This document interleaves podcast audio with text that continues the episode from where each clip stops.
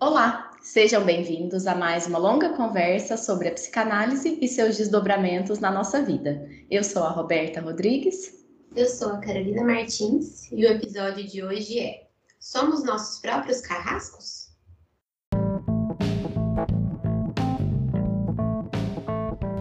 Se você gosta do conteúdo do Desculpa o Áudio Longe e deseja ajudar a manter o podcast em andamento, seja um dos nossos apoiadores. Com apenas R$ reais você já pode contribuir com a gente. Se esse valor não faz sentido para você, veja de que forma você pode colaborar para que esse projeto que é tão rico, mas também custoso, continue crescendo. Além disso, para quem não sabe, com as nossas recompensas, você também pode crescer junto com a gente. Entre no catarse.me barra desculpa o áudio longo e fique por dentro. Esse episódio é patrocinado por Anglophone English Curses, Francisco, José Roberto, Lúcia, Luiz do Nascimento, Sônia e Terezinha.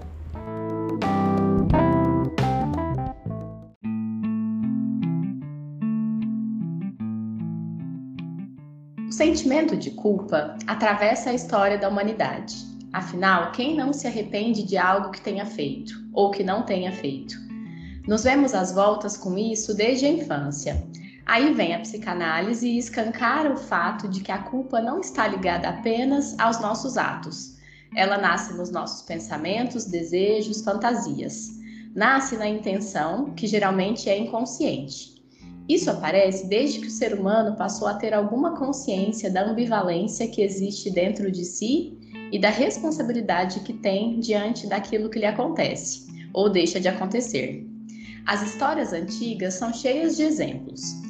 Hércules submete-se a trabalhos mortais por se sentir culpado pela perda de sua esposa e filhos. Édipo fura os próprios olhos ao descobrir que cumpriu o destino proferido pelo oráculo de matar o pai e tomar a mãe como esposa. Adão e Eva foram expulsos do paraíso pelo pecado original de desejarem mais conhecimento e prazer para além do que já tinham disponível. Métodos de expiação de culpa são proferidos por diferentes culturas e religiões. Ainda assim, falar sobre culpa de forma honesta e profunda não é fácil. Pesa o coração, dói os ouvidos, enrijece os músculos, porque tocar nesse assunto significa nos reconhecermos como seres que falham, faltam, desejam mais do que possuem e estão suscetíveis às mais diversas fantasias. A partir daí, podemos ficar particularmente cruéis. Quantas vezes não somos os nossos próprios carrascos? A psicanálise pós-freudiana tem tentado se aproximar cada vez mais daquilo que nos é mais primitivo, enquanto sociedade e enquanto constituição psíquica. A condição de sentir culpa é um desses temas que intrigam. Como é constituída? Todo mundo sente culpa? Se a culpa moral se relaciona com a realidade interna, somos todos naturalmente culpados? Ou sentir culpa é uma capacidade a ser desenvolvida? Existem diferentes tipos de culpa dentro de nós? Existiria, afinal, um grande pecado original? E, talvez a pergunta que mais angustia: como dar conta dos conflitos constantes dentro de nós? Diante de toda a contradição que nos habita, como suportar os momentos em que o ódio se torna maior e mais poderoso que o amor? A gente sabe que esse tema toca fundo na maior parte de nós. Vamos conversar sobre ele então? E nós temos aqui hoje uma pessoa muito generosa que topou conversar com a gente sobre esse sentimento tão poderoso. Paulo, no tempo de um áudio, conta pra gente, quem é você?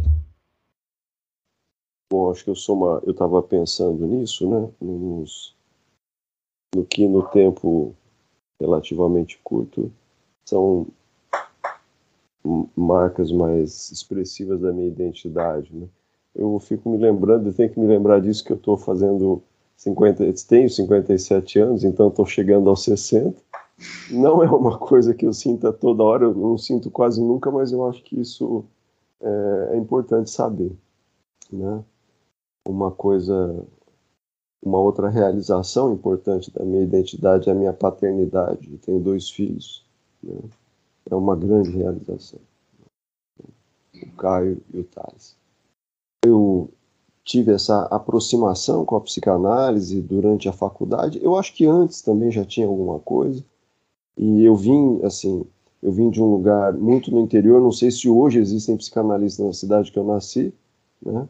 É, então não havia como. Eu tenho certeza que na época não tinha. Se eu procurasse na cidade, não ia haver um volume da, das obras completas do Freud na cidade. Isso eu acho que não teria, porque eu estava sempre na, na, livraria, na banca da cidade, e não, não havia nenhuma alusão a isso. Né?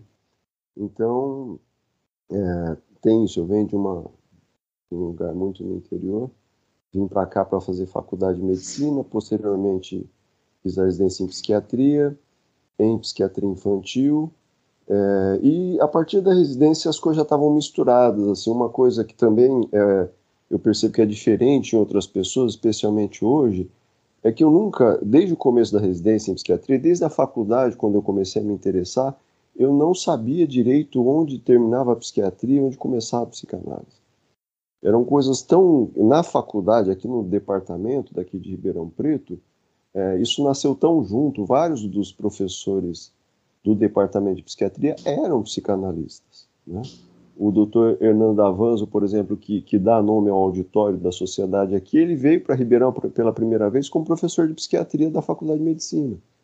E depois retornou quando a sociedade estava é, passando é, como fazendo parte do, do uh, comitê de ligação, do sponsor committee, ele veio ajudar nisso. Né? Então ficou uma pessoa muito ligada à cidade e então eu tive é, contato com, com essas pessoas, né, que trabalhavam psiquiatria e psicanálise muito de uma maneira muito próxima. Hoje parece uma conversa quase que em alguns momentos impossível, né? Acho que em alguns momentos hoje a psicanálise está mais próxima da neurologia até do que da psiquiatria.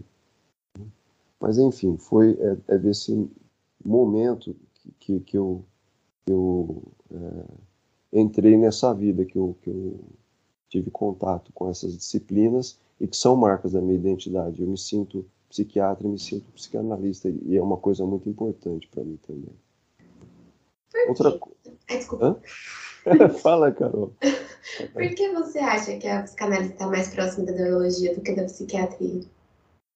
Olha, é um jeito de eu ver. Eu vejo assim, há uma dificuldade das pessoas conversarem. Em Ribeirão ainda não, porque tem essa raiz em comum. E assim, tem um monte de gente, vocês devem conhecer, que assim, o marido é psiquiatra, e a, a, a, a, esposa é psicanalista, então tem que conversar em casa. Assim, né? O pai é isso, o filho é aquilo, então, não, é, então isso já é meio. E amigos, né? Quer dizer, eu encontro amigos da residência, são meus amigos. E estão fazendo psiquiatria, né? É, não, não, foram para o lado da, de nenhum trabalho psicológico. Né? Então, é, um livro já fazendo, então, né, adiantando a caixa de Pandora, tem um livro chamado Save Normal. Eu não sei se ele foi traduzido. É de um psiquiatra americano, é, Alan Francis. E ele é um psiquiatra e ele conta uma história que eu tinha ouvido uma parte no Brasil. Eu não sabia que era assim, mas a história é a seguinte: na década de 70, é, a psiquiatria era meio uma, uh, um ramo da, da, da, da, psicanálise. Como os recursos é, de tratamento orgânico eles eram menos numerosos, né? E a psicanálise estava aparecendo aquele boom, né? Então é, eles eles diziam ouvi mais de um psiquiatra falar isso que quem ia fazer psiquiatria na época eles diziam que a pessoa era obrigada a se submeter à análise, né? E fazer supervisão também. E eles faziam, só que nem todos eram psicanalistas, eles eram psiquiatras. Aí mais tarde eles se afastaram. O que dá a impressão é que a, a psiquiatria ela passou por um momento de precisar de, uma, de um espaço dela. Né? Então ela se afastou da análise de uma maneira bastante radical e ela foi buscar até na medicina orgânica de outras áreas é, sistemas de pensar os sintomas, os quadros e tratar. Né? Então você vai ver que a, sistematização dos diagnósticos e os, os guidelines, os protocolos são parecidos com, é, com nefrologia, com gastroenterologia. Né? eles ficaram bastante, houve uma, um afastamento aí. E por outro lado, a neurologia começou a resgatar, né, ela começou a progredir muito, especialmente das neurociências, e começou a se aproximar da psicanálise. Né? Existe uma disciplina chamada uma associação de neuropsicanálise, né? tem membros brasileiros, né? tem pelo menos dois neurocientistas brasileiros bastante conhecidos que é, se norteiam pelo projeto né, do, do Freud. Eles consideram Freud, então, o primeiro neurocientista, porque muitas das coisas que o Freud é, conceituou só observando, hoje, com microscopia eletrônica, com é, ressonância magnética e todos os recursos que tem hoje, estão é, sendo é, corroborados, estão sendo comprovados. Né? Então, a impressão que eu tenho é que a psicanálise vai ficando, nesse momento, está um pouco conversando mais com a neurologia. Legal. Eu interrompi sua apresentação para perguntar ah, isso. Tá mas eu, mas é uma coisa interessante, não tinha, nunca tinha ouvido alguém falar isso ou pensado isso, assim, e faz bastante sentido, assim, tudo isso que você está dizendo. Então eu, é, é, esse o momento, né? Eu não consigo pensar as duas coisas separadas. Né? Uhum. É, nós tínhamos um professor que, assim, vários dos membros da sociedade hoje, da psicanálise em Ribeirão Preto, devem bastante a ele, que é, foi um grande inspirador, que era o Cláudio Rodrigues, né? Que era o grande representante da psicanálise dentro da, da psiquiatria lá do HC. Né? E ele era muito engraçado, porque ele tinha uma reunião das 10 a das 11 ao meio-dia, no final da dia, que era para discutir casos. E foi a primeira primeiro contato que eu tive com a disciplina. Eu falei, ah, estou pensando em fazer psiquiatria, eu ia ser pediatra. Falei, ah, mas eu vou lá e quero conhecer a psiquiatria um pouco melhor. Falei com ele, falou, oh, vem ver as reuniões que você vai gostar. E aí eu fui. E aí ele, nas reuniões que ele, que ele supervisionava, ele ficava assim, acho que duas horas, ele, fica, ele viajava na psicanálise, ele falava do, do, do que ele achava do, do, da psicodinâmica do paciente, falava disso falava daquilo, você via que era uma paixão, um embevecimento por aquilo, Aí, num certo momento, acho que ele botava os pés na realidade, quando faltava 15 minutos para acabar a reunião. Ele falava, gente, mas vocês são residentes, não vão se meter com isso agora, não. Vocês façam psiquiatria para vocês conseguirem se manter, ganhar a vida de vocês, depois vocês vão fazer psicanálise, tá bom? Então, esse paciente você faz assim, em 10 minutos. Ele fazia parte de, de, psiquiatria da reunião e era uma hora e 45 de psicanálise. Então depois ele falou: ah, não, mas vocês façam o seguinte: vocês não façam psicanálise agora, não vão investir nisso agora porque não dá. E, então era, era mais ou menos esse o clima, pelo menos era assim que eu sentia. Né? Muitas, muitas das pessoas que estão na sociedade hoje passaram por essas reuniões, pelo ambulatório, trabalharam com o Cláudio. Que legal. Mas devia ser difícil não ficar meio encantado por ele falando, né?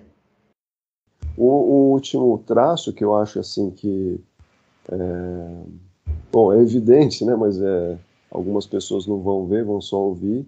É o fato de eu ser neto de imigrantes japoneses. Né? Isso é uma coisa que também eu percebo que a todo momento me distingue. Me distingue assim, eu sinto que é uma marca singular, né? É, a, a imigração eu acho que é uma coisa muito forte. Né? E uma coisa que eu aprendi, é, que tem muito valor em psicanálise para mim, é transgeracionalidade. Inclusive, eu estava ouvindo vocês, eu acho que vocês fizeram um texto maravilhoso, né? É, e uma das causas da culpa, eu acho que pode ser transgeracional também. Eu acho que a gente pode herdar sentimento de culpa, sabe?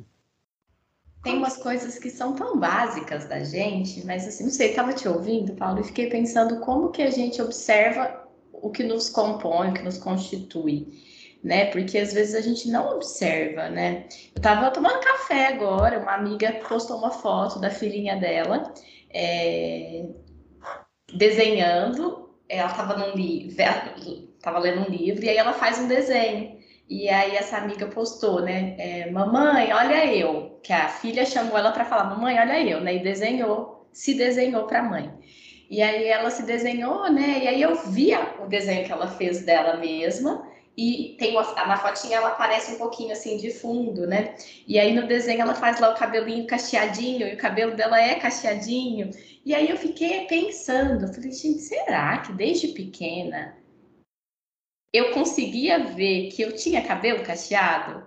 Sabe, umas coisas básicas assim, que parece que talvez quando a gente cresce, não sei, eu tenho até a sensação que a gente perde.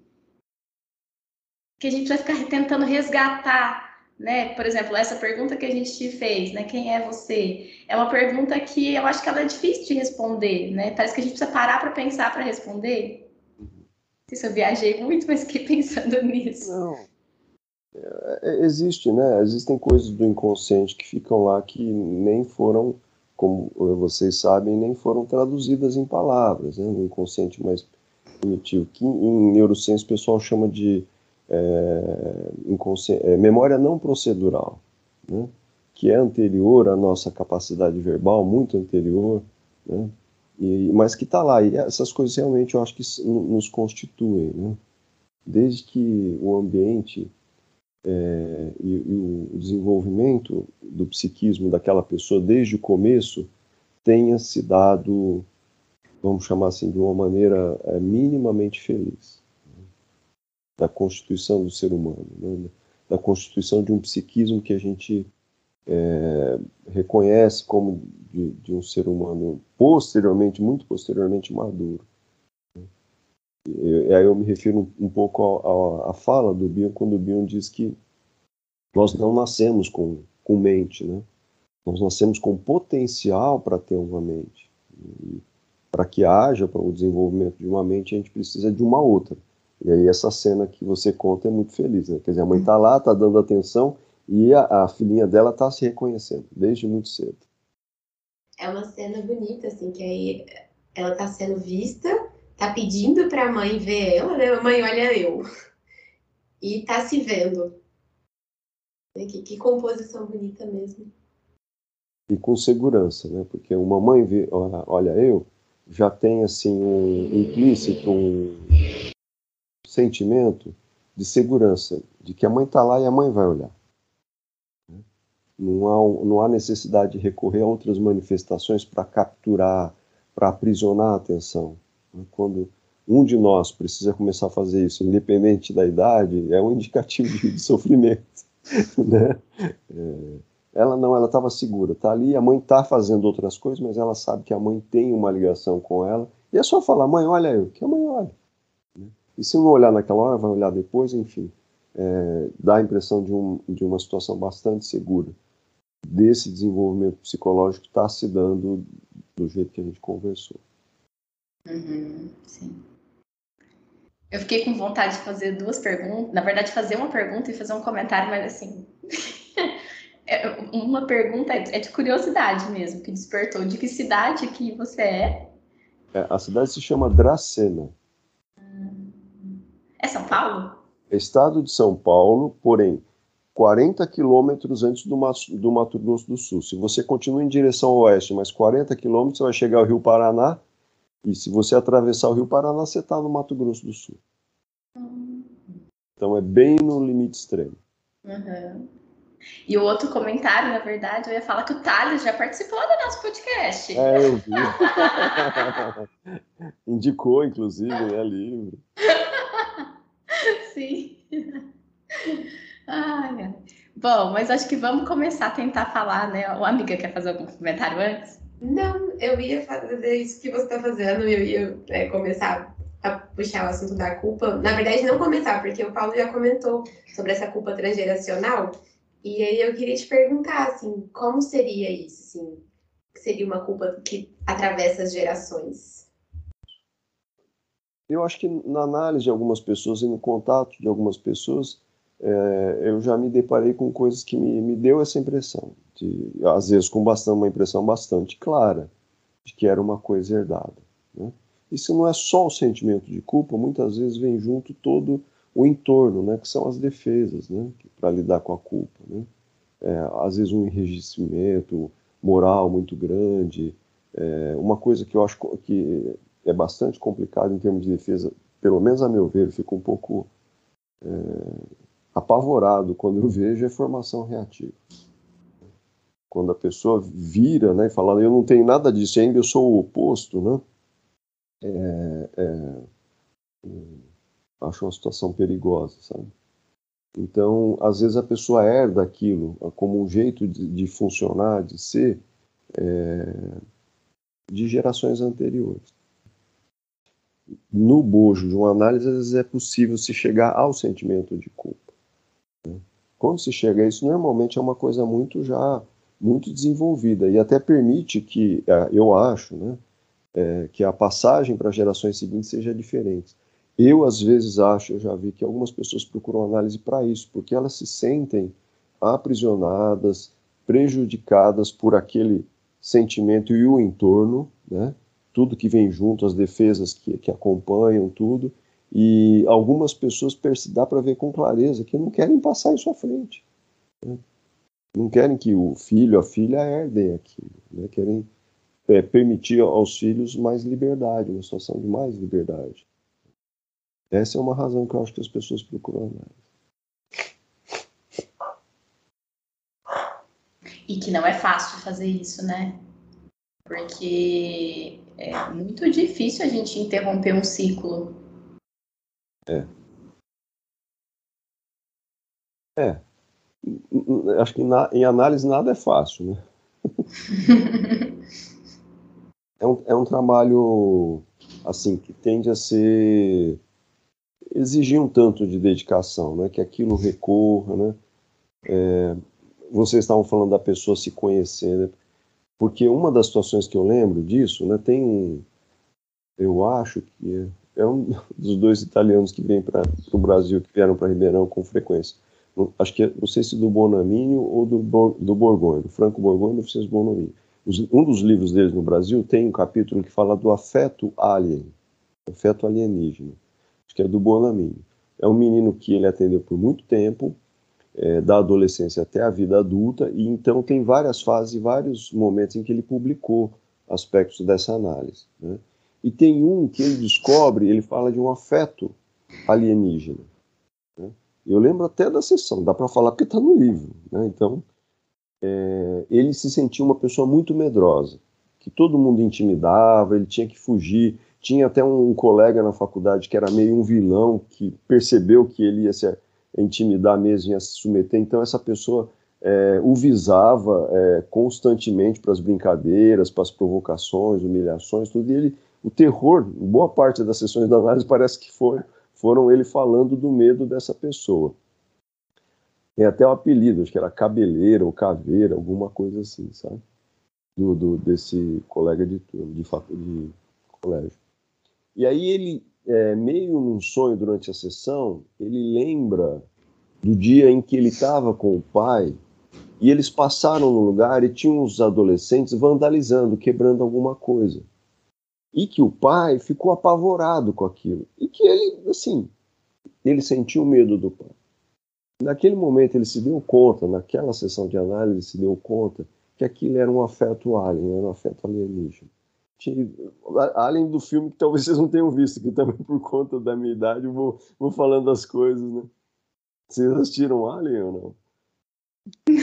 Alien é um, é um clássico do, do suspense da década de 80, em que o, é, o Alien ele, ele coloca o, o ovo dentro, dentro do humano como parasita.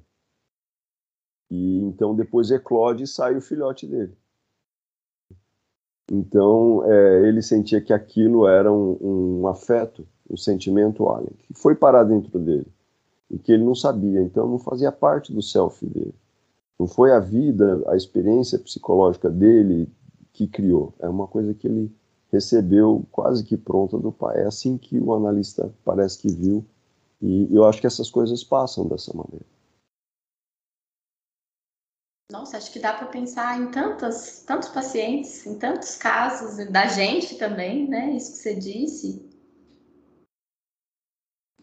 Eu acho que se existem benefícios, se existem benefícios na análise, esse é um deles, né? A gente gradualmente olhando para a gente, dentro da gente, conseguir discernir as coisas, né? O que é essencialmente da gente, que pode ser, a gente pode chamar do self, né? É meu, isso é meu, né? é, é, é singular, é uma marca, é meu. Outras coisas, né, a gente foi pegando de acordo com a convivência, né, e ficaram lá também junto com os nossos objetos internos, né. Existem os objetos internos dos objetos internos, né, porque às vezes a gente vê, olha para a mãe da gente e fala, nossa, mas isso aqui veio da minha avó, né? então tem o objeto interno do objeto interno também. E fica muito difícil é fazer essa diferenciação? O que que nasceu comigo, o que que veio? Eu acho que isso nem existe, na verdade, essa diferenciação tão clara, né? Mas, assim, o que que veio, veio sendo construído ao longo de, desse tempo todo que eu nem existia ainda e que eu vou fazendo com isso ao longo da minha vida. E, e o que ficou aqui na minha cabeça é o tanto de histórias que existem sobre é, tanto culpa quanto medo.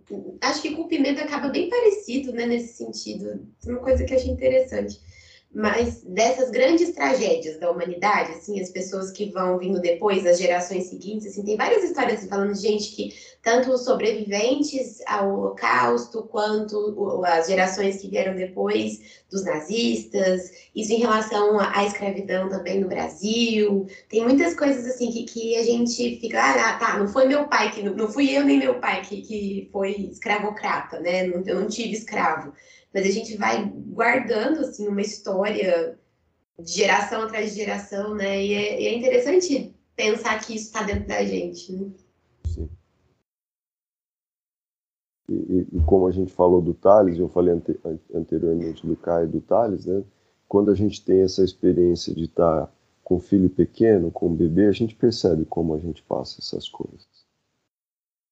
Às vezes a gente acha que é uma coisa assim meio a geral, toda, toda criança tem que ter isso, é um cuidado, e de repente a gente percebe que não, que é uma coisa sua, né?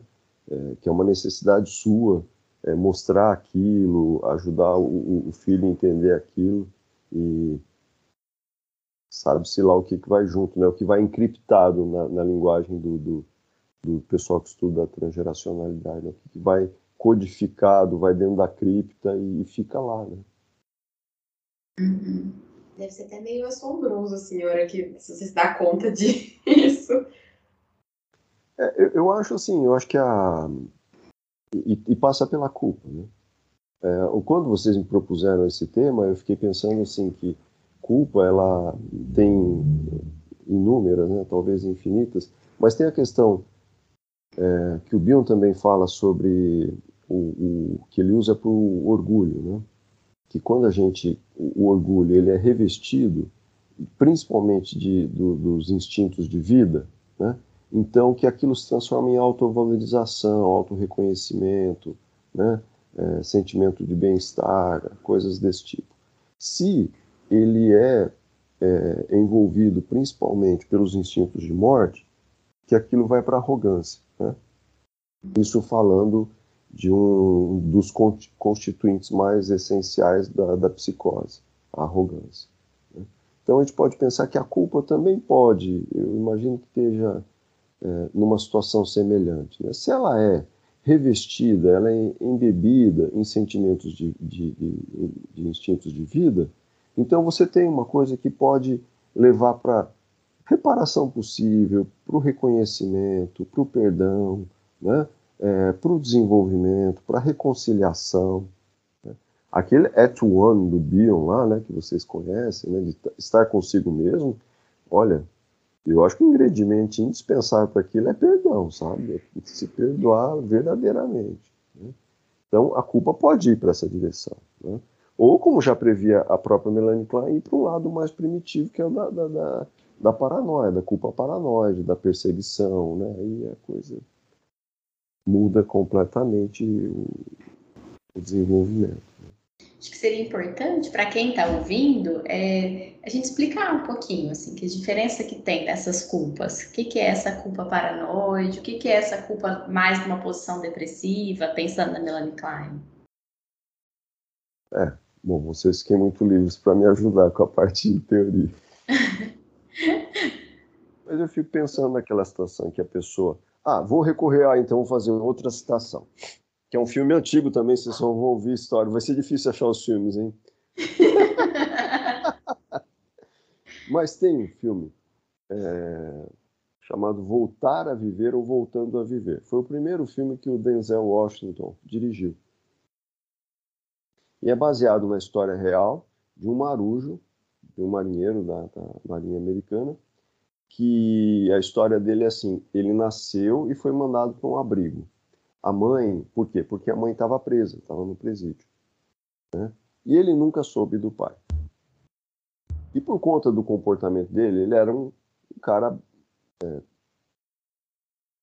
integrado à sociedade. Ele trabalhava, estudava, tudo, só que ele tinha, ele era intolerante a provocações. E, de novo, sabiam que ele era suscetível, provocava, então ele vivia encrenca nos navios que ele estava. Né?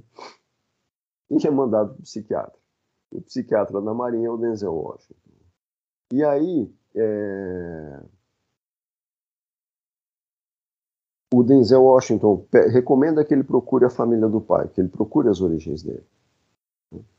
E, e aí ele fala, num certo momento eles falam sobre perdão. E aí o Denzel Washington fala como é, ele cita como sendo no Webster. Eu achei tão bonito, mas tão bonito, que eu não, até hoje eu não quis procurar para ver se é verdade, porque para mim tem que ficar essa definição, esse o conceito. Né? Então ele diz que é, o perdão, né, forgiveness, é, regard without will, you will, despite offense. Recordar sem desejo mal ou doente, eu fico pensando em vingança, né? apesar da ofensa. Então, no filme, é essa a, a, o conceito de perdão. Não é esquecer. Né? É, não é tratar bem, é você recordar, né? sem que isso, no momento em que isso é, não te gerar necessidade de um ato vingativo, alguma coisa assim, você perdoa. Isso vale para o outro e para si mesmo. Quando você se toma como objeto. Então, essa é a situação que talvez a Melanie Klein é, tenha descrito como a, a culpa né, por uma por agressão ao objeto, por é, tentativa de destruição do objeto, né, e que integra e que leva à reparação. Quando o bebezinho, lá no conceito dela, é, percebe que a pessoa que ela odiou né, é, é, a mesma que ela ama. Então que a, ocorre a integração. Aí já é uma culpa que ela não é aquela culpa assassina. Essa é a culpa da, da, da benigna, como a gente diz. Né? A culpa maligna é aquela que fica perseguindo a pessoa, né? E a pessoa tem que dar outro jeito. Aí outros, esse, esse, essa seria o esse seria o desenvolvimento, vamos dizer, feliz da culpa, né? Que leva a reparação, autoconhecimento, desenvolvimento, tudo, né? É, a culpa paranoide não, a pessoa tem que dar outro jeito, né? Ela tem que se espiar, como vocês disseram, por castigo, por outras coisas, né? Tem que fugir, tem que, às vezes viram uma coisa paranoide, tem que projetar em alguém e ficar fugindo daquela, daquela situação, daquela pessoa, né? é, e vai limitando a vida da pessoa, né? Por que, que você acha que às vezes é tão difícil a gente sair dessa culpa paranoide? Eu, eu, Carol, eu acho que, é, de maneira geral, está relacionado com a constituição da pessoa, né? com essa predominância do, do, do uso do, do, dos instintos de vida e de morte. Eu acho que tem a ver com, com, com essa questão da transgeracionalidade também. Né? Porque se você, é, de alguma forma, entre aspas, é ensinado a fazer, por exemplo, uma como eu falei, uma coisa que, me preocupa bastante. É uma inversão e uma negação daquela, daquele sentimento, né? É, você está toda preparada, sua constituição para viver com aquele sentimento é, é muito forte. Né? Você não tem outras defesas para lidar com aquilo, você não desenvolveu isso. Por isso que a, a, o momento de procurar análise é muito complicado. Quando a pessoa tem no entorno é, ainda uma família influente, uma criança, um adolescente, nós sabemos o quanto é, de resistência às vezes isso gera. Que às vezes o paciente vem bem, o menininho, a menininha, o adolescente vem bem quando está caótico, quando está muito desorganizado. Dê uma organizadinha, a situação ficou um pouco mais confortável, começa a aparecer às vezes. Porque a família tem um jeito de lidar de, com aquilo que é, às vezes, centenária. Às vezes são três, quatro gerações fazendo aquilo. É muito comum. Eu não sei se vocês já. Eu já ouvi é, no meu consultório muito assim. a mãe fala assim, ah, mas o menininho faz isso. E o pai fala assim, mas eu fazia igual.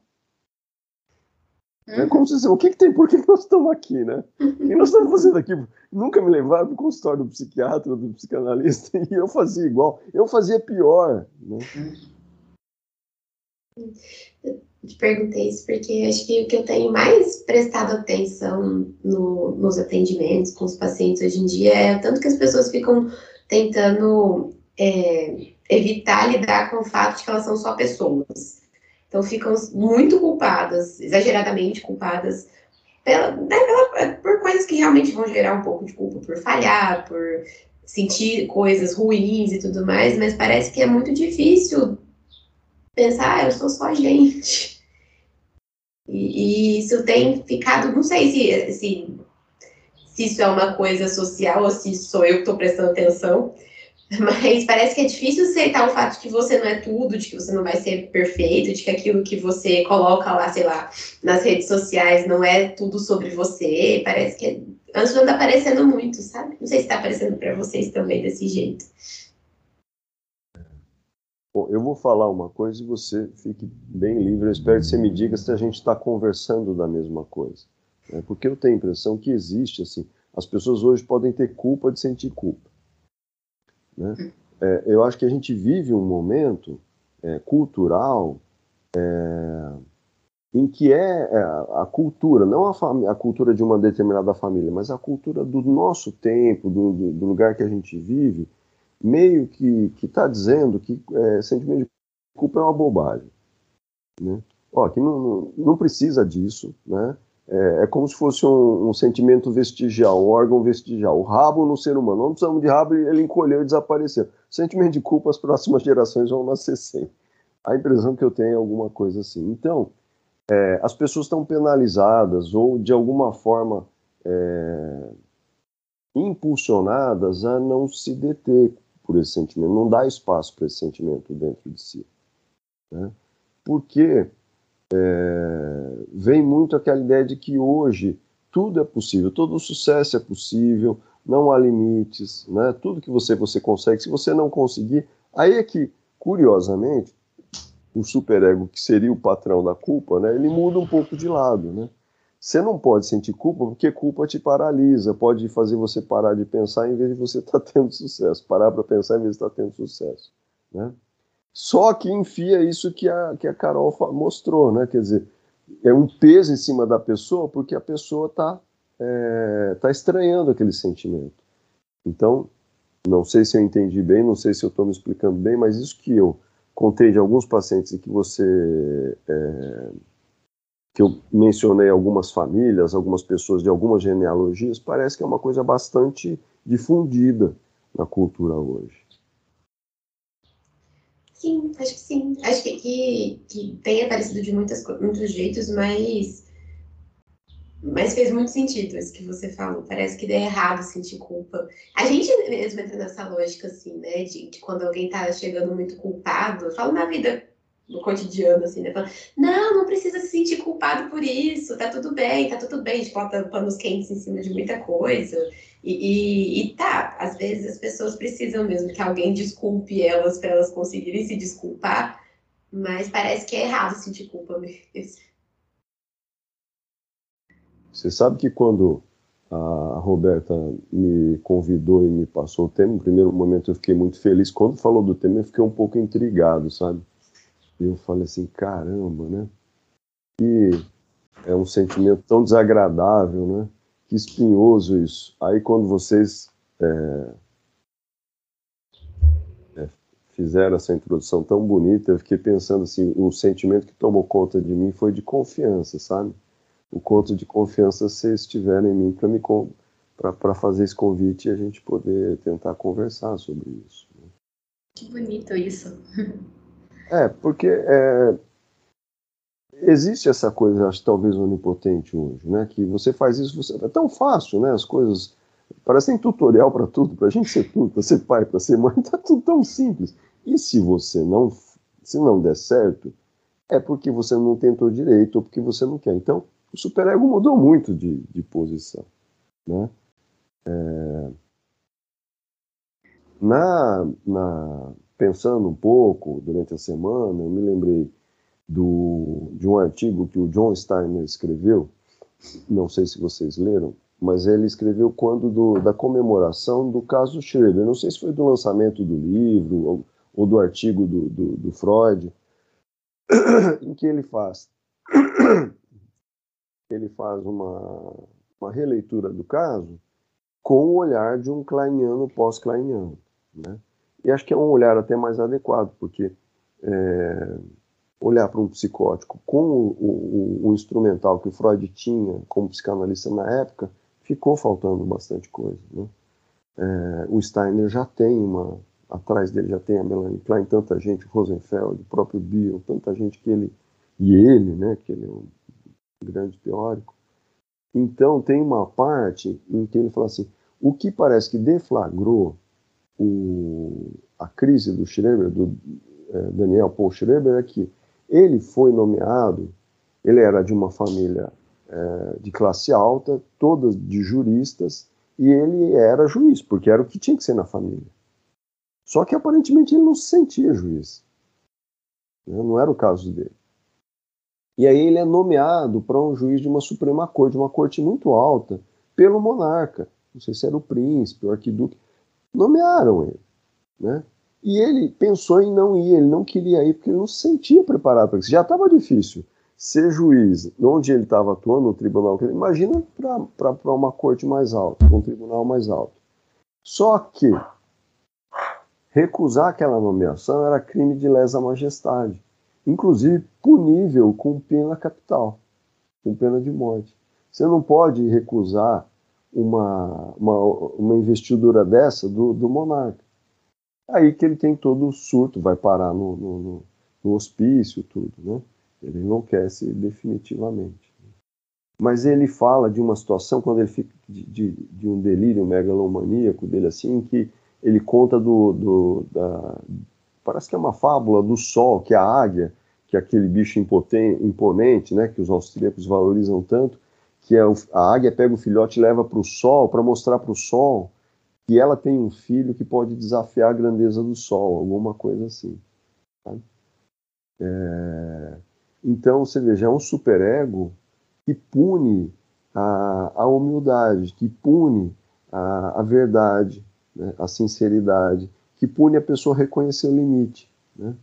É... Ele não pode ser nada menos do que grandioso.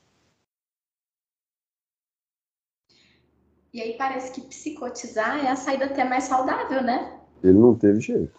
Quando eu, você lê o caso, é muito triste, é muito triste. Mas você vê assim, não tem jeito, ele não teve jeito. Né? E ainda assim, escrever isso que você diz, quer dizer, ele ter condição de escrever aquele livro é, é, é uma grande organização, um grande feito. Né? E é curioso, porque o Daniel Paul Schreber não ficou para a história, quer dizer, ele não está vivo na humanidade com nenhum dos casos que ele julgou, com nenhuma das, das sentenças que ele prolatou. Né? Ele está pelo livro que ele escreveu a respeito dele mesmo, do sofrimento dele mesmo. Uau! Eu acho que a, que a saúde que a Lu viu está justamente aí, né? Ele deu um jeito de não ser aquilo que estavam mandando ele ser, sim ser algo que fosse dele, mesmo que de um jeito muito adoecido, de um jeito muito sofrido. Porque desafiar esse superego tão onipotente, né, tão narcísico, é difícil. Né? Então, nós estamos falando da dificuldade dos nossos pacientes. Né? Às vezes é isso. Né? Tem uma, uma, uma organização familiar né, que, olha, de tanto bem-estar, tanto sucesso, né, e, e você vai contra, você vai querer fazer diferente?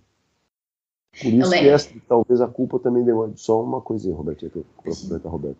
É, talvez por isso que é, eles precis, é, é, preciso que o laço com a gente esteja muito forte para que é, haja um mergulho nessas áreas. Nossa, faz muito sentido. Eu estava lembrando, né, quando eu comecei a análise, assim, não sei se acho que isso não dá para deixar. Isso na hora que a gente for ouvir o episódio. Se dá pra deixar ou não. Agora não dá pra gente decidir isso, não. Mas por mim isso fica. Pra você é mais fácil, né, Carol?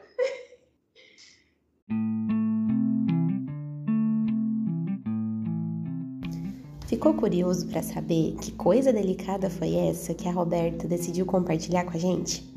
Vai lá no www.catarse.me barra desculpa o áudio longo e se torne um dos nossos apoiadores. A partir de agora, nossos apoiadores terão acesso a conteúdos exclusivos para cada um dos episódios lançados. Não sabe como se tornar um apoiador? Clica no link que está aqui na descrição do vídeo e vai lá descobrir. É super simples e a partir de R$ reais você já pode ter acesso a tudo isso. Agora vamos continuar essa conversa que ela realmente está muito boa, né?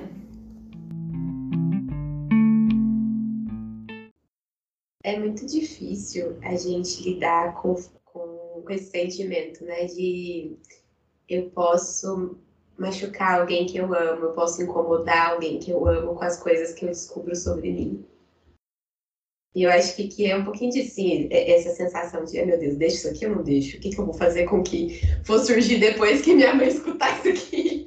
é, é, é difícil sustentar isso e, sustentar o conflito que pode vir disso e a nossa fantasia sobre isso. Assim, parece que vai virando uma bola de neve gigantesca e pode ser que de fora não aconteça nem nada, mas é, é difícil aguentar, né? É. E são em coisas muito pequenas, sutis, e em coisas maiores, né? Eu fiquei lembrando agora, assim, de uma coisa que eu carreguei a vida falando, né? Ah, porque eu tenho alergia de incenso. Eu falava, né? Eu tenho alergia de incenso, tenho alergia de incenso. Aí eu fui morar, vim para Ribeirão, fui morar com uma amiga que amava incenso. E aí ela começou a pôr incenso em casa e eu comecei a ver que eu adorava incenso. Que não tinha nada de alergia. Isso. E minha mãe tinha alergia de incenso. E é isso é isso, né? Tipo assim, isso não é meu. Da mesma forma que eu me senti é, um, senti um, um, grau de confiança, né, muito valorizado por vocês me convidarem para conversar sobre esse tema. Não que é o caso de ninguém, Roberta, mas às vezes também os, os nossos familiares podem se sentir valorizados por a gente iniciar uma conversa difícil. Na verdade, isso é, é indispensável.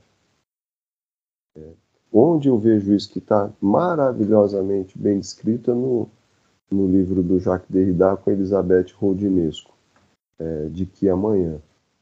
E, porque ela pergunta, é, ela comenta que num determinado momento o Jacques Derrida ele era ele era de uma escola filosófica que acho que ficou um pouco desvalorizado, né? E aí ela pergunta sobre isso, como é que era ser herdeiro, né, daquela escola tudo. E ele diz o seguinte, ele explica, ele fala, o legatário fiel, ele desconstrói a sua herança. E aí ele se detém um pouco sobre o desconstruir, que não é não tem esse significado comum que a gente vê em política, por exemplo. Aquilo para mim é destruição, não é desconstrução. Desconstrução é, é, como aparece na arquitetura e na filosofia. Né? Que é isso que, assim, anos atrás a gente demoliu uma casa e tudo era entulho, tinha que jogar fora. Né? Hoje você vai comprar uma porta de casa de demolição para colocar na sua casa, ela custa três vezes mais do que uma porta nova. Né? e fica maravilhoso. Né? Então, isso é desconstrução. É pegar os tijolos de uma determinada construção, limpar direitinho e fazer uma casa nova com ele. Nós, e aí o Jacques Derrida diz, o legatário fiel desconstrói a sua herança.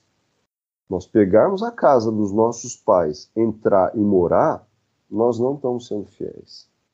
Porque aquela casa vai ficar anacrônica, ela vai ficar ruim, ela vai ruir e nós vamos passar para a próxima geração, se houver, um trabalho duplicado ou triplicado. Cada geração tem que fazer o seu papel de, de desconstruir. Né? Tem que botar no chão, limpar os tijolos, reconstruir uma coisa adequada para aquela pessoa, para aquele tempo. Então, é, esse tem. Eu, agora quem está sendo super egóico sou eu, né? Mas assim, é como eu vejo a questão da sucessão das gerações. Né? Por isso que quando nos procuram, nos procuram por uma tarefa muito difícil, mas por outro lado indispensável. Existe uma Oi. Não, pode falar. Pode Não, não, não. Não, eu quero te ouvir. Eu ia falar uma coisa triste, que, assim, que eu já vi famílias acabarem. Por falta de renovação. No nosso meio, muito, é muito ligado a dinheiro, por exemplo. Né? Um- Uma determinada pessoa consegue fazer fortuna, tudo, e e aí ele diz, às vezes, abertamente, ou não diz abertamente, mas olha, vocês não precisam fazer mais nada, é só não fazer bobagem e não perde nada. Essa situação, você não precisa fazer mais nada, é muito prejudicial para as pessoas. É muito violenta, né? É muito violento. E tem pessoas que sonham com isso, né? Que tem, tem piadas de, ah, eu queria ser herdeiro. Mas qual a herança que essa pessoa está querendo? O que, que ela está achando? né? Qual que é a, a visão dela sobre a herança? Isso me lembrou uma série que tá muito, fazendo muito sucesso agora, que eu comecei a assistir. E parece que ela vai ficando só melhor, né? Que chama Succession, que tá na HBO. Que é sobre, literalmente sobre isso, assim. É um pai que se vê né, idoso, muito doente, que tem um império de, de, de limpeza. Tipo uma Disney da vida. Eu acho que a analogia que eles querem fazer é com a Disney, pra falar a verdade. Mas eles não chamam de Disney. E, e a luta dos filhos em relação a quem vai her- herdar o quê, quem vai, né, o succession, né, quem vai suceder ele ali, quem vai, é, qual é a palavra? Comandar esse império depois, e como eles vão dividir isso entre eles, e aí vira uma zona de guerra, assim, porque não pode destruir o império do pai, não pode deixar aquilo acabar de nenhuma forma. E, e eu fiquei pensando assim, tanto que, que é interessante, porque, por um lado, é, se a gente não destrói e constrói uma coisa nova, a gente fica culpado por não estar vivendo uma vida nossa, verdadeira. Por outro lado, se a gente banca isso, a gente fica culpado porque está destruindo um negócio de alguém que é muito importante, né? Quer dizer, é inevitável, né, Carol? Perfeito.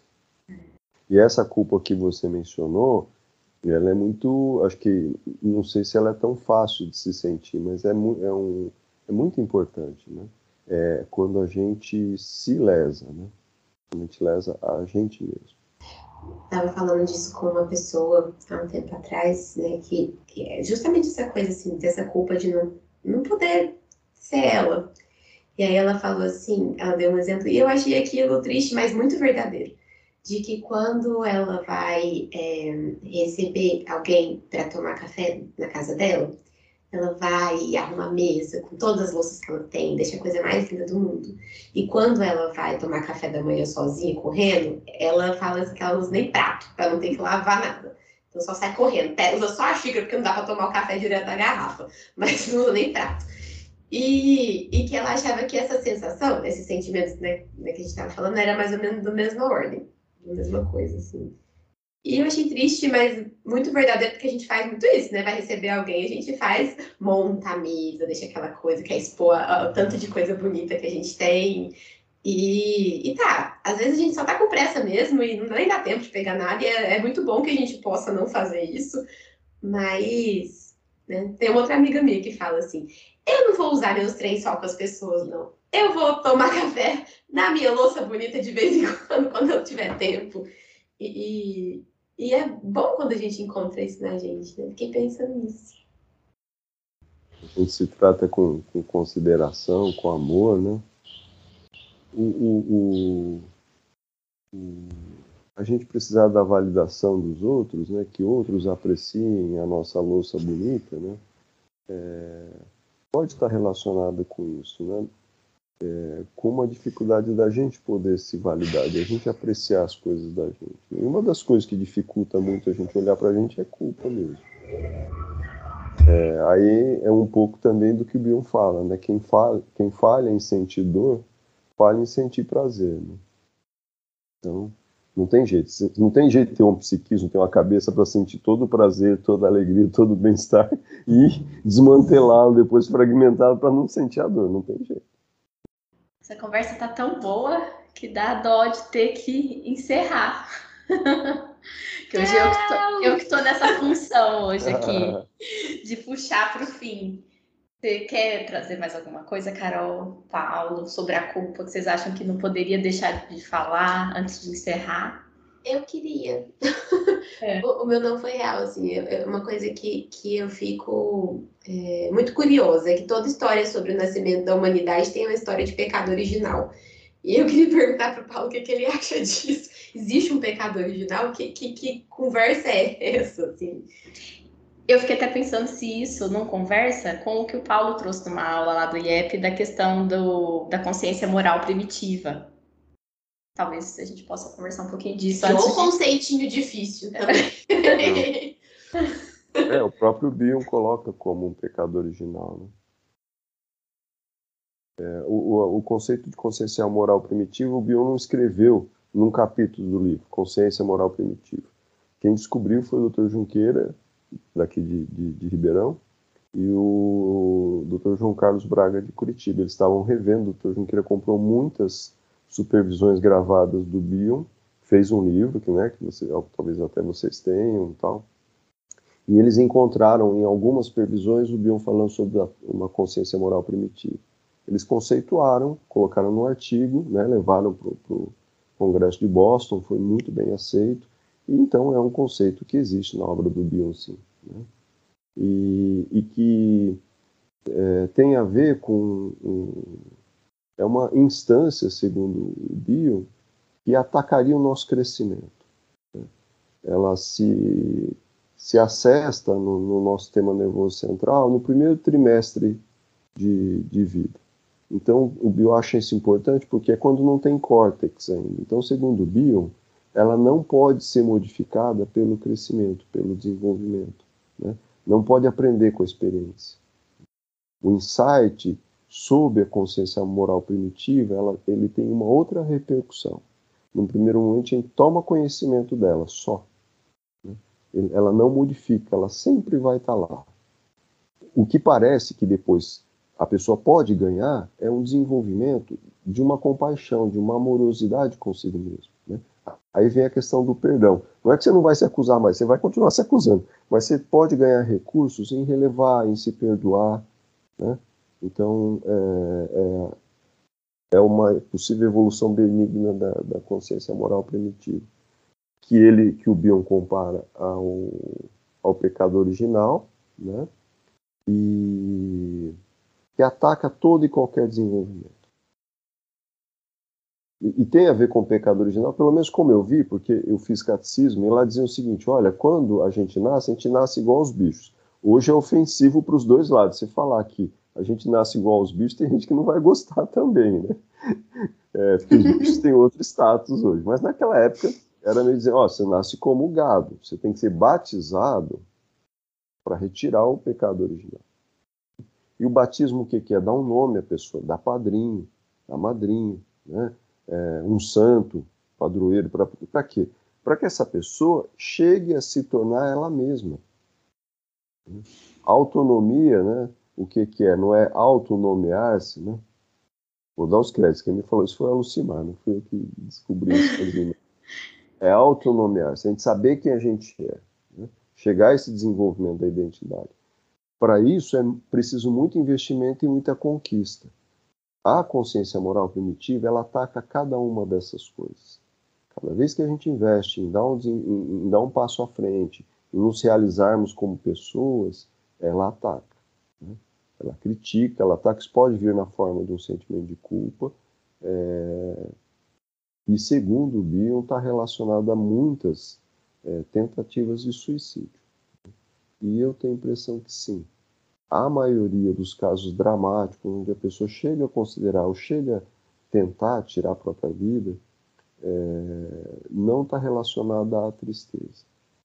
Está relacionada a essa acusação, o julgamento e a execução.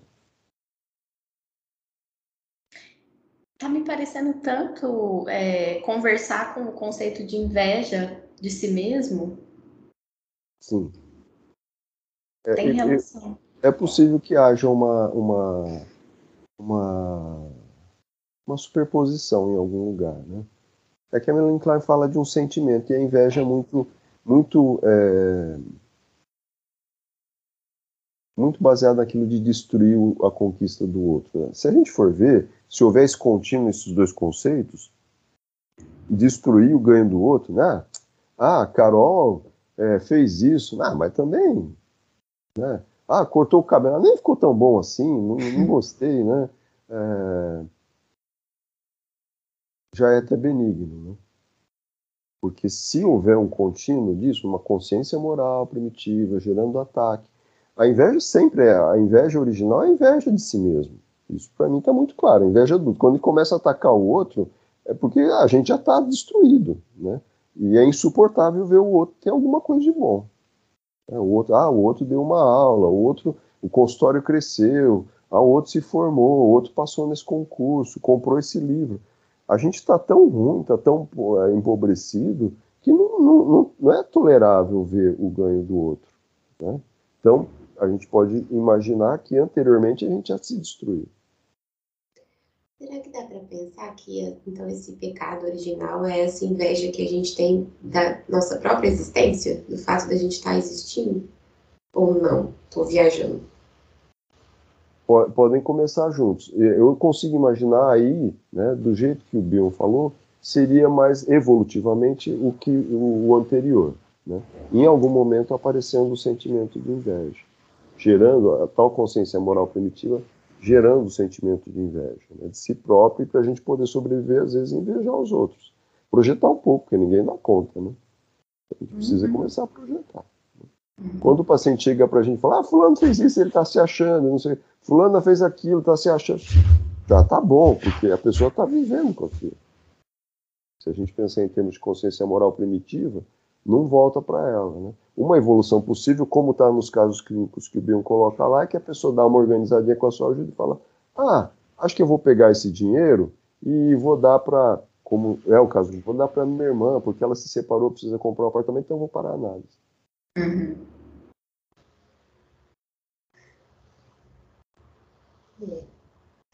Eu acho isso ótimo, porque eu lembrei que uma vez que eu estava na época da residência, e aí a, a, professora era uma professora de uma outra área. A gente estava falando, de, não sei exatamente do que, mas é, é uma das meninas estava se defendendo muito do que ela estava dizendo. Ela virou para a menina e falou assim: cuidado com o mecanismo de defesa, hein?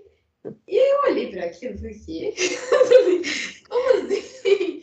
E eu acho que, que, as pessoas têm essa ideia de defesa como algo ruim, algo a ser evitado, né? essa coisa dos mecanismos de defesa e tudo mais. E, e isso que você está falando, acho que é muito bom de ouvir e bom que as pessoas escutem, porque é, é, é bom, é importante que eles existam, a gente precisa deles para estar vivo, né? Sim, e eu acho que é importante, eu vejo mais a análise como uma possibilidade da pessoa ganhar. Às vezes, dá para até para falar isso, não sei o quanto é utópico, né?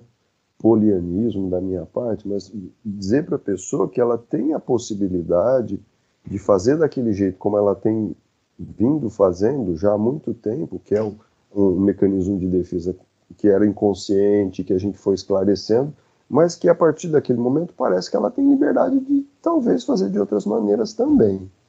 Né? Senão a gente eu acho que a gente corre o risco de criar uma moral psicanalítica.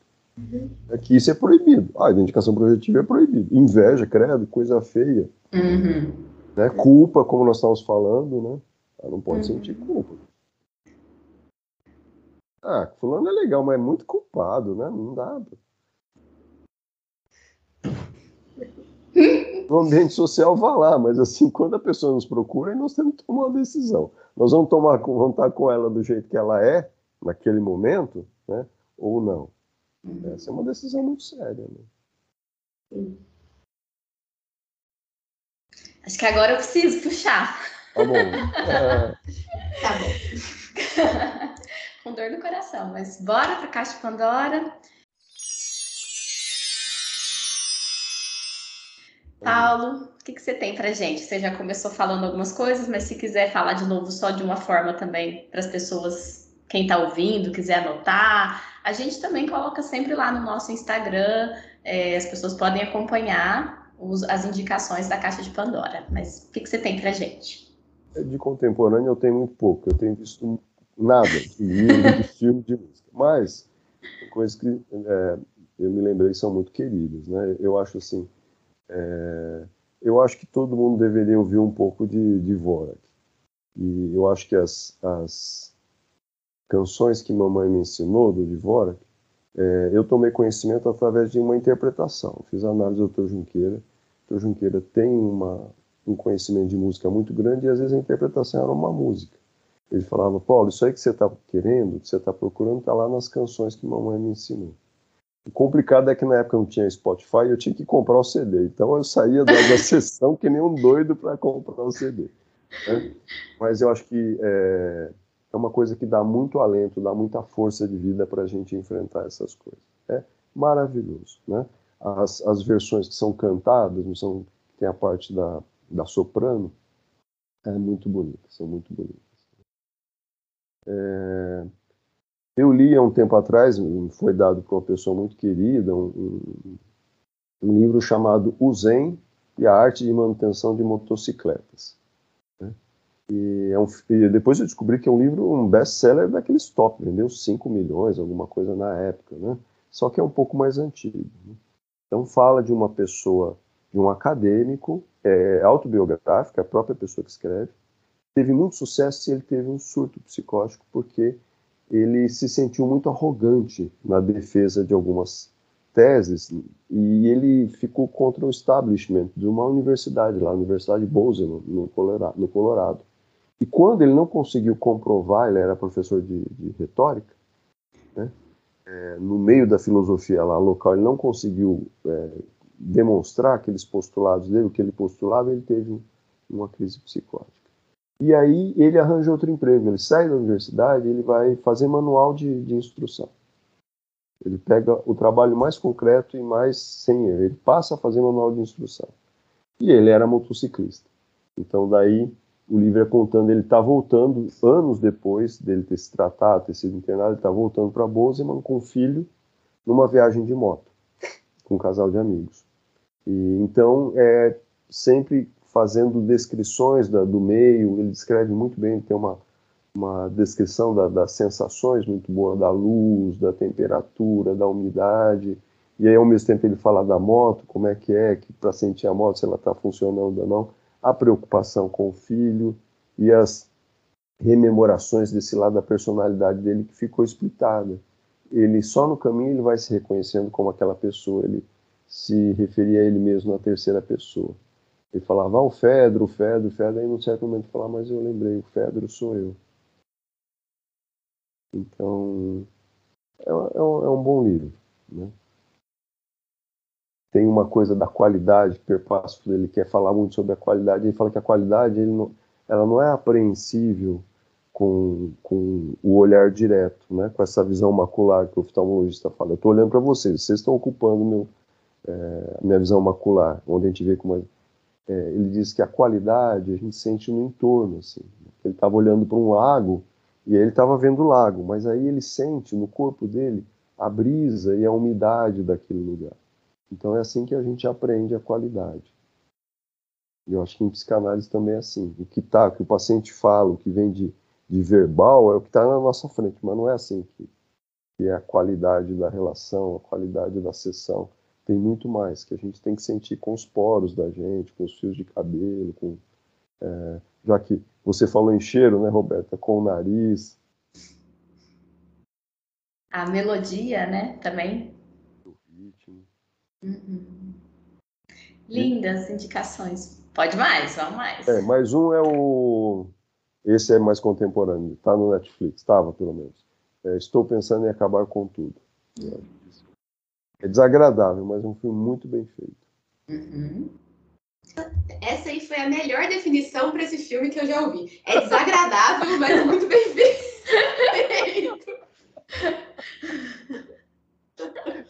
Exatamente isso. Depois podem brigar com a gente, né? Mas aí. é a angústia da pessoa, né? Eu acho que é a pessoa de viver uma vida muito fantasiosa. E esses filmes que fazem a gente sentir, né, eles são, eu acho um primor, porque nem sempre a gente está acostumado com isso, né, de, de aprender uma obra, mas não pelo que a gente entende intelectualmente, né, mas pelo que a gente sente. E é muito angustiante. E você, Carol, o que você tem de indicação? Eu tenho um monte de música. É, Hoje você não falou sobre piano. É Carol, verdade. A Carol voltou a fazer aula de piano, e agora ela sempre fala. Toda que é muito sai o trem.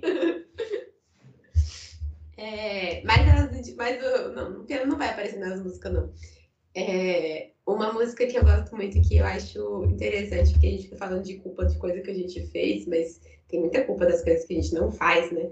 Chama Jura Secreta, cantada pelo Fagner. Tem uma versão que, ele, que o Fagner canta com o Zé Ramalho, que eu acho maravilhosa. Na verdade, não sei se essa música é da Simone, essa música tem um monte de, de intérprete, né? Mas essa, essa, é uma música muito bonita. Essa é Jura Secreta. Eu é... acho que as primeiras vezes que ela fez sucesso foi na voz só do Fagner mesmo, né? É, é muito bom de ouvir. Inclusive. Ah, eu não tô lembrando agora qual é. Você podia cantar, né, Carol? Engraçadinha. Não vai rolar. Vai estar tá lá no nosso. A gente tem uma, uma playlist no, no Spotify que chama Músicas do, do Desculpa Áudio Longo, que são as músicas que a gente cita por aqui, que a gente já citou ao longo desses três anos e meio de podcast, né, amiga? Caramba. E, e aí a gente pôs as músicas lá e essa vai estar tá lá. E você escuta tá é, essa é Still Loving You, Scorp dos Scorpions, também é uma música muito culpada. E tem uma música que o título dela é Culpa, chama Culpa, de uma banda que chama Oterno, que é uma banda mais alternativa, mas é muito boa também, Oterno, é, é, é, bem legal. E é uma banda mais nova, assim, mais recente. Mas é muito boa a música também. E eu lembrei de um, de um livro, tinha ouvido falar, Paulo, é, que é um livro que foi o primeiro livro do Walter Ugumãe que eu li, que chama Desumanização. Não deveria ter sido o primeiro livro do Walter Ugumãe que eu li, porque ele é bem, não sei, assim, acho que ele é diferente dos outros, o, o, o jeito que fica, a sensação, mas é, é muita, é, é, fala de beleza, fala de, desse, de onde encontrar esse encantamento, mas fala de muita culpa, principalmente de uma menina que perdeu a irmã e ela sobreviveu. E era uma irmã gêmea. E aí, é, essa é história, não dei nenhum spoiler, né? Não, isso não, tipo, a menina não morre no final. Ela, é, ela começa, começa o livro sobre o ponto de vista da menina que sobreviveu à morte da irmã. É, é bem, bem interessante, assim, um livro muito bom. E você, amiga, o que, que você indica pra gente? Eu já indiquei esse livro, mas eu vou indicar de novo, que é o da Carla Madeira, Véspera, que é a autora que está sendo muito falada aí, né? Por conta do Tudo é Rio e estava pensando, né? O próprio nome do livro, Véspera, você vai entender só no final do livro, assim, por que, que é Véspera. E, e é um livro que tem muito a ver com culpa, não vou ficar falando muito para não dar spoiler, mas o que eu mais pensei é o quanto que a culpa pode paralisar a gente, né? Acho que o livro mostra isso, até num pedido de ajuda que às vezes pode resolver situações, né? Se você pode pedir ajuda para o outro, é, se você está muito culpado, isso te demora esse pedido de ajuda, demora essa ação, né? Então acho que o livro, olhando por esse viés assim, né, da culpa paralisante, acho que tem muito disso nesse livro. E um que eu lembrei também, que eu até comecei a ler, mas não terminei, mas tem o filme, então vou citar o filme que foi que eu assisti, que é o filme Desejo de Reparação. Parece um livro da Klein, né? mas é um filme baseado num livro que também conta a história de uma menina que no começo, assim, o filme já passa isso no começo, ela vê uma cena e ela interpreta a cena de uma forma e aquilo vai mudar toda a história né, de uma pessoa, de duas pessoas, na verdade, né, da história, e, e, vai passando assim ao longo da vida dela como que ela lida com isso, né? Quais são os desenrolares disso, do que ela faz e o que que ela faz com essa culpa que ela fica, porque ela a interpretação que ela tem da cena que ela vê muda a vida dessas pessoas, né? Então ela vai tentando reparar, né, de alguma forma. É, já tem tempo que eu assisti o filme, na verdade, para contar mais detalhes, mas vale muito a pena. Acho que tem tudo a ver com esse tema que a gente está conversando também. E é isso, a gente queria assim agradecer muito você, Paulo, por estar aqui com a gente, por ter topado, por ter, nossa, ajudado a gente a pensar tantas coisas para além só da culpa, mas acho que foi um encontro tão, tão gostoso para mim assim, posso falar por mim, eu acho que a Carol está aqui balançando a cabeça que por ela também. Obrigada, Paulo, foi muito bom. Ah, eu também agradeço a você, viu? Também adorei. É, vamos ver se isso ajuda, né, um pouco quem, quem sente vontade, necessidade de pensar sobre esse tema, né? Inclusive, se alguém tiver ficado com pulguinhas atrás da orelha, com vontade de perguntar mais coisas, falar mais coisa, é, a gente descobriu recentemente um, uma função na hora de postar o episódio nas redes sociais, pelo menos no Spotify, eu sei que isso funciona. Tipo, uma pergunta lá, então as pessoas podem responder lá pelo Spotify e elas podem também falar com a gente no Instagram. É, nosso Instagram é arroba desculpa o áudio longo, né, do jeito, igualzinho é o nome, nosso nome mesmo. E a gente pode continuar conversando por lá. Inclusive, se alguém surgir alguma pergunta para você, a gente te manda. e vamos, se fez sentido para vocês, né? Vamos passar esse episódio adiante, que para a gente faz muito sentido que mais pessoas possam ter acesso a esse conteúdo. Necessário, inclusive. muito obrigada. Obrigada. Obrigado. Até mais. Até.